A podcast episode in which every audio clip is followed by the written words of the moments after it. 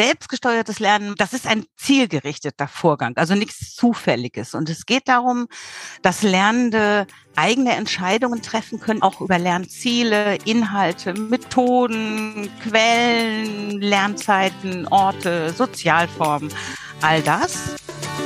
Herzlich willkommen zu einer neuen Episode meines Podcasts Education Minds, didaktische Reduktion und Erwachsenenbildung. Ich bin Ivo Würst Trainer und Fachbuchautor und unterstütze Unternehmen, Institutionen und Bildungsorganisationen, ihre Arbeit im Bereich der Erwachsenenbildung zu professionalisieren. In diesem Podcast spreche ich mit kompetenten Gästen über innovative Formen der Bildungsarbeit. Du gewinnst wertvolle Hinweise und Inputs rund um das Thema didaktische Reduktion und Erwachsenenbildung. Ich freue mich, dass du heute wieder mit dabei bist. Willkommen zu einer neuen Folge in der Podcast-Reihe Education Minds, didaktische Reduktion und Erwachsenenbildung. Heute bei mir auf Besuch Dörte Stahl. Hallo Dörte, schön, dass du heute mit dabei bist. Hallo Ivo, vielen Dank für die Einladung. Dörte, du bist seit 20 Jahren in der Erwachsenenbildung tätig, Expertin für Kompetenzorientierung und erfahren mit dem Thema Digitalisierung der Bildungsarbeit. Erzähl uns etwas aus deinem Leben. Ja, ich bin selbstständige Erwachsenenbildnerin, Trainerin, Referentin und ich habe einige Schwerpunkte. Die ganz große Klammer könnte Medienkompetenz sein. Ähm, ein Schwerpunkt ist Social Media für den Non-Profit-Sektor und ein anderer Schwerpunkt ist tatsächlich, was du sagtest, auch Digitalisierung in der Erwachsenenbildung. Das sind einmal Fortbildungen zum Beispiel zur Gestaltung digitaler Lernsettings, aber auch Fortbildung für Bildungsträger. Wie implementiere ich neue digitale Lernformate? Ja, und ich mache das insgesamt schon sehr lange. Digitalisierung vielleicht seit zehn, fünf, zwölf Jahren, würde ich sagen. Und ich mache das total gerne. Jetzt interessiert mich natürlich das Thema Kompetenzorientierung. Wie bist du zu diesem Thema gekommen und was hat es mit diesen Selbstlernkompetenzen auf sich? Selbstlernkompetenzen, das ist bei meinen Themen, sowas wie Digitalisierung, Social Media, recht wichtig, weil das sind Themen, die einem permanenten Wandel unterliegen. Wenn ich ein Seminar gebe, dann ist das in der Regel so, dass sich nach drei Monaten, sechs Monaten, zwölf Monaten irgendetwas ändert von dem, was ich erzählt habe oder gezeigt habe, was wir gemacht haben. Ähm, das ist also ein permanenter Prozess. Und so bin ich dahin gekommen, dass ich gedacht habe, das kann nicht mehr das normale Lehren sein. Meine Workshops können eigentlich bei meinen Themen nur eine Ergänzung oder ein Einstieg sein. Und ich möchte meine Teilnehmenden auf so ein beständiges, selbstständiges Weiterlernen vorbereiten.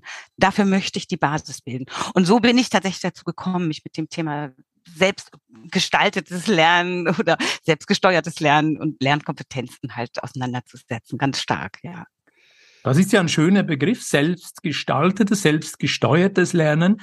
Magst du ein bisschen weiter ausholen und uns erzählen, was das für dich beinhaltet, das Lernen selber steuern? Ja, sehr gerne. Also selbstgesteuertes Lernen, das ist ein zielgerichteter Vorgang, also nichts Zufälliges. Und es geht darum, dass Lernende eigene Entscheidungen treffen können, auch über Lernziele, Inhalte, Methoden, Quellen, Lernzeiten, Orte, Sozialformen, all das. Und es richtet sich an uns Lehrende einerseits, weil um diesen Lernprozess selbstständig steuern zu können, brauchen Lernende Handlungs- und Entscheidungsspielräume. Und die können wir ermöglichen. Das, das richtet sich an uns. Die Lernenden hingegen, die brauchen Kompetenzen, damit sie selbstständig lernen können. Und das ist das, was so Selbstlernkompetenzen, das brauchen sie.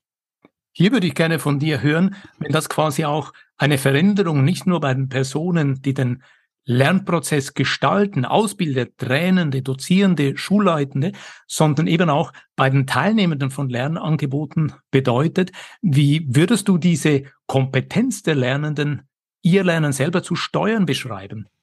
Ja, das ist eine gute Frage und das ist tatsächlich ein, ein schwieriger, umstrittener Begriff auch. Aber man kann, glaube ich, wirklich mal zusammenfassend und übergreifend sagen, Selbstlernkompetenz bedeutet schon, solche Handlungs- und Entscheidungsspielräume im Lernprozess zu erkennen, das ist eine wichtige Sache, und zu nutzen.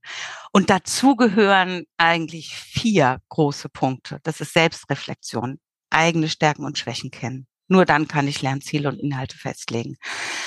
Was mir wichtig ist, ist kritisches Denken gehört dazu. Das ist echt ein Punkt, der oft vergessen wird, dass man Argumente, Informationen abwägt, dass man urteilen kann, schlüssige Folgerungen zieht. Nur so kann ich mit Lernquellen selbstständig umgehen. Problemlösungskompetenz. Wenn ich nicht weiterkomme auf meinem Lernweg, was mache ich denn? Finde ich, habe ich Möglichkeiten, neue Wege zu finden, neue Ansätze? Auch ganz, ganz wichtig. Thinking out of the box, sagen wir auch, ne? Das sind so drei große. Und dann gehört das, was viele Leute denken, was Selbstlernkompetenz alleine ist, das gehört auch dazu. Das ist aber nur Punkt vier. Das ist das Lernmanagement. Wie organisiere ich denn meine Lernzeiten, meine Dauer, meine Lernorte, das ganze kollaborative Arbeiten? Wie mache ich das? Wie kriege ich das ineinander? Das alles gehört zur Selbstlernkompetenz im Kern auf jeden Fall. Du hast uns jetzt einen ganzen Blumenstrauß präsentiert an Anforderungen, auch an Entwicklungsmöglichkeiten. Und hier kommt für mich natürlich die Frage, gibt es da auch Teilnehmende, die das als echte Herausforderung haben, sich darauf auszurichten? Siehst du Probleme bei der Entwicklung all dieser Kompetenzen auf Seiten der Lernenden? Ja, das ist also nicht nur für einige Lernende herausfordernd, das ist für ganz viele herausfordernd. Das liegt daran, dass wir in der Mehrheit, in der Breite gar nicht gelernt haben, selbstständig zu lernen.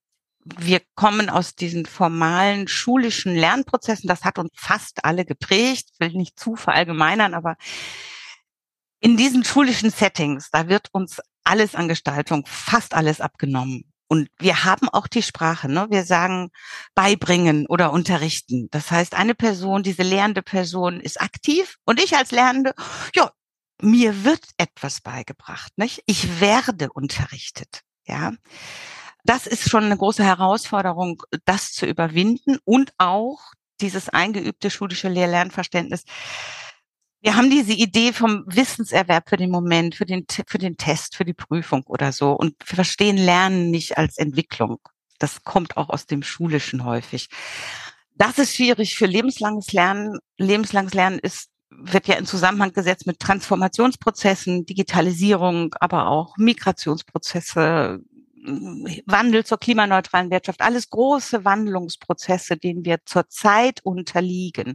Ja, und das bedeutet, dass wir lernen, auch als individuelle, aber auch als gesellschaftliche Entwicklung verstehen. Und dafür brauchen wir immer Selbstlernkompetenz. Und wie gesagt, die Grundlage dafür ist nicht so richtig gut da. Wunderbar. Ich würde hier sehr gerne anknüpfen. Unser Podcast heißt ja didaktische Reduktion und Erwachsenenbildung. Und du hast jetzt einen sehr schönen Bogen geschlagen, diese transformativen Prozesse, die jetzt wirklich anstehen. In sehr kurzer Zeit werden sehr viele Menschen neue Verhaltensweisen erlernen müssen, ausprobieren müssen, kritisch reflektieren. Was bedeutet es, wenn wir als Lehrende in dieser Phase beruflich unterwegs sind und tatsächlich diese Selbstlernkompetenzen der Lernenden fördern möchten? Was erfordert das von uns? Ja, das ist das ist echt eine, gut, eine sehr gute Frage, finde ich, und das ist äh, ein, ein echter Kernpunkt.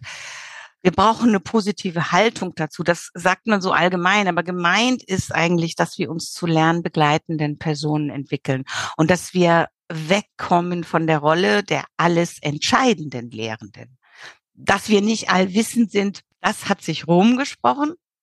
Aber wir entscheiden immer noch alles, ja. Und wir sollten mehr begleiten, das versuchen. Und das ist eine hohe Anforderung an uns. Und eine andere, glaube ich, recht hohe Anforderung ist, dass wir diese Eigenverantwortung im Lernprozess von den Lernenden, dass wir das auch klar benennen. Wir müssen das auch sagen ja, und auch ein bisschen einfordern. Also das kann man ja empathisch und zugewandt machen, aber wir müssen es wirklich benennen, weil das so unbekannt auch für viele ist. Hilft es natürlich, wenn wir klar sind. Mir gefällt das sehr. Mir kommt hier so ein Beispiel. Wir haben kürzlich vor zwei Wochen hier in der Schweiz in Zürich einen neuen Lehrgang gestartet. Und zu Beginn haben wir sehr bewusst das Thema, wie gestaltest du deine Wohnung, deine Beziehung, deine Familie, deine Arbeitssituation die nächsten fünf Monate in den Raum geworfen. Und da gibt es bei jeder Gruppe immer drei, vier, fünf Studierende, die dann große Augen machen und sagen, was meinst du damit? Und wir sagen dann, schau mal, hier gibt es einen Teil an formellem Lernen an den Lerntagen, dann gibt es aber auch einen Teil Selbstlernzeit und die Selbstlernzeit ist mit ungefähr 150 Stunden veranschlagt. Und wenn wir das auf diese rund vier, fünf, sechs Monate für den Lehrgang hochrechnen, ist das eine mehrwöchige Lernphase. Wie organisierst du dich? Wo hast du vielleicht eine unterstützende Reinigungskraft organisiert? Jemand, der zu den Kindern schaut oder der mit deinem Hund spazieren geht? Einfach damit du diese freie Zeit auch hast, um dich tatsächlich auf dieses selbstgesteuerte Lernen ausrichten zu können. Und mich würde hier interessieren, gibt es Beispiele aus deiner Praxis, wie das aussehen könnte, wenn Lehrende vermehrt Lernende bezüglich Selbstlernkompetenzen unterstützen? es gibt natürlich viele große, kleine Sachen, die man machen kann. Du bist Experte in didaktischer Reduktion. Also man kann auf jeden Fall sagen, dass didaktische Reduktion ein ganz großer Kernpunkt ist und wir uns alle damit wirklich intensiv beschäftigen sollten. Das spielt echt eine große Rolle bei der Förderung dieser Kompetenzen. Was aber auch große Rolle spielt, ist, dass wir versuchen, weniger zu erklären und Teilnehmende mehr nach dem Warum, warum nicht, warum ist das so fragen. Also auch über Fragen eine Aktivität fördern. Wir machen das zum Teil, aber wir machen das nicht bewusst im Hinblick auf Förderung von Lernkompetenzen ich glaube, es ist sehr hilfreich, wenn wir da hinkommen, dass Lernende, die Antworten geben, auch ihre Antworten mal ein bisschen mehr begründen sollen. Ne, dass wir nicht nur Ja-Nein-Fragen stellen. Das Begründen fördert das kritische Denken. Ich muss auch Reflexion, aber ich muss meine eigenen Argumente mal ein bisschen abwägen. So, warum habe ich jetzt Ja gesagt? Ne?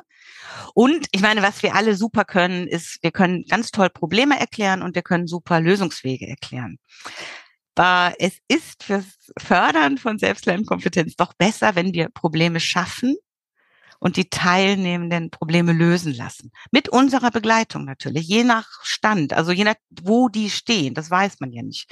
Aber sowas, das sind, das sind wirklich schöne Möglichkeiten.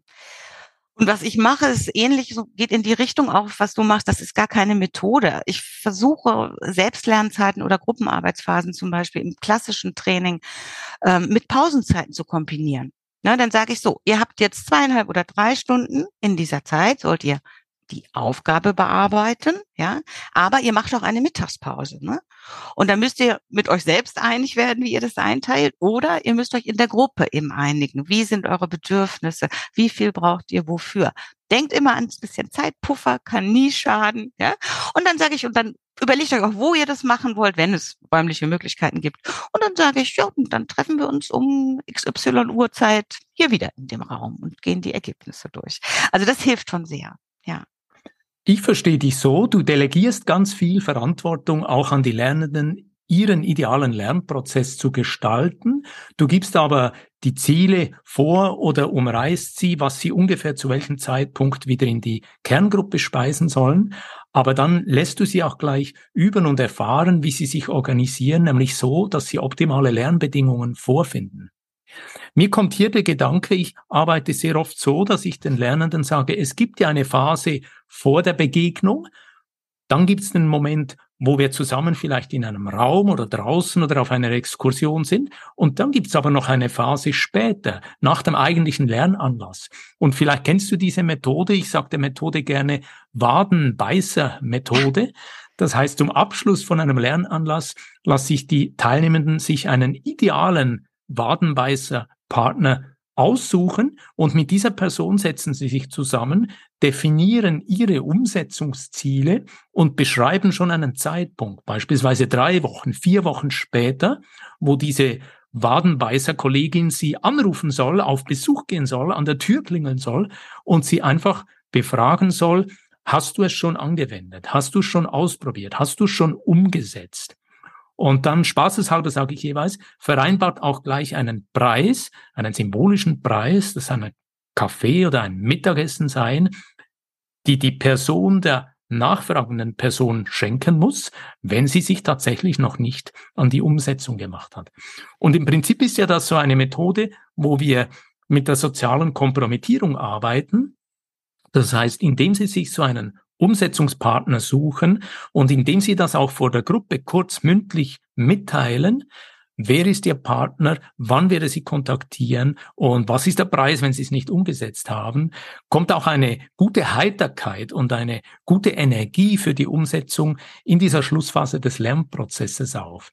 Klingt das bei dir an? Ja, das ist eine großartige Methode, die wirklich auch Eigenverantwortung delegiert sozusagen oder ermöglicht. Also du ermöglichst das, ne? Das ist sowas Zentrales. Und das, das eröffnet diesem selbstständigen Weiterlernen Tür und Tor. Also das ist eine wunderbare Methode, auch wie du das beschrieben hast, was das auch Positives macht, dass das auch für eine gute Stimmung so mit dem Preis, das ist natürlich herrlich, ja. Also das ist toll, ja. Ganz, ganz wunderbare Methode für Selbstlernkompetenzen, ja.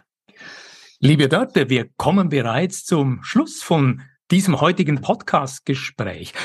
Ich werde jetzt einen Moment zusammenfassen, was so die wichtigsten Erkenntnisse sind, aber vorher schon mal die Frage an dich. Kannst du dir vorstellen, dass wir in einigen Wochen nochmal zusammenkommen und diesen Gedankenstrang noch ein bisschen ausführen? Das kann ich mir sehr gut vorstellen. Das kann ich mir wirklich sehr gut vorstellen. Es ist ein sehr schönes Gespräch auch mit dir. Wunderbar. Das heißt, so eine erste Erkenntnis, die ich von dir heute mitnehme, ist, dass in Zukunft Lernprozesse anders aufgesetzt, anders geplant werden, nämlich deutlich agiler. Das heißt nicht ein fixes Programm, das einfach ausgerollt wird, sondern ganz nah bei den Teilnehmenden. Das heißt aber auch, dass die Lehrenden nicht mehr die Instruktoren oder Dozenten oder eben Lehrpersonen sind, sondern vielmehr Lernbegleitende, die optimale Rahmenbedingungen schaffen, damit die Teilnehmenden dort ihre Lernerkenntnisse für sich aufbauen oder quasi konstruieren können. Und schließlich am Schluss habe ich mitgenommen, immer wieder dieser Faktor auch Freude, Freude an der Selbstermächtigung, dass sie quasi für sich auch realisieren, das habe ich mir angeeignet, das habe ich mir erworben, das habe ich im besten Fall sogar ausprobiert und dass sie gestärkt und ermutigt in diese anstehende Umsetzung gehen. Fehlt etwas aus deiner Sicht? Gibt es Ergänzungen? Nein, ich, ich, ich finde, es das ist wirklich sehr, sehr, sehr prägnant und sehr gut zusammengefasst. Ja, ja, das ist es. Und also auch dieser Blick, das richtet sich an Lehrende. Wir haben da Aufgaben und Lernende haben Aufgaben. Das ist wirklich sehr schön, ja. Am Schluss wie immer die Frage, Dörte, wo kann man dich erreichen? Ja, also ich habe eine Internetseite, äh, die heißt lernallee.de. Man findet mich auf LinkedIn unter meinem Namen Dörte Stahl und ich bin auf Twitter recht aktiv. Da findet man mich als Lernallee. Dörte, vielen Dank für dieses interessante Gespräch und ich wünsche dir alles Gute. Vielen Dank dir, Ivo, für dieses auch wirklich, ich fand es auch sehr schöne, entspannte Gespräch und auch dir alles, alles Gute. Vielen Dank für das Zuhören in dieser Podcast-Folge. Und wenn dir dieses Gespräch gefallen hat, dann leite diese Episode an eine Person aus deinem Netzwerk weiter. Wenn dir diese Podcast-Folge gefallen hat, dann freue ich mich über einen Like und eine positive Bewertung auf Apple und Spotify. Mehr Informationen zu mir und meiner Arbeit findest du auf www.education-minds.com und auf LinkedIn. Alle Links findest du immer auch in den Show Notes. Ich freue mich, dich auch in der nächsten Episode wieder mit dabei zu haben. Bis dann, dein Gastgeber Ivo Würst.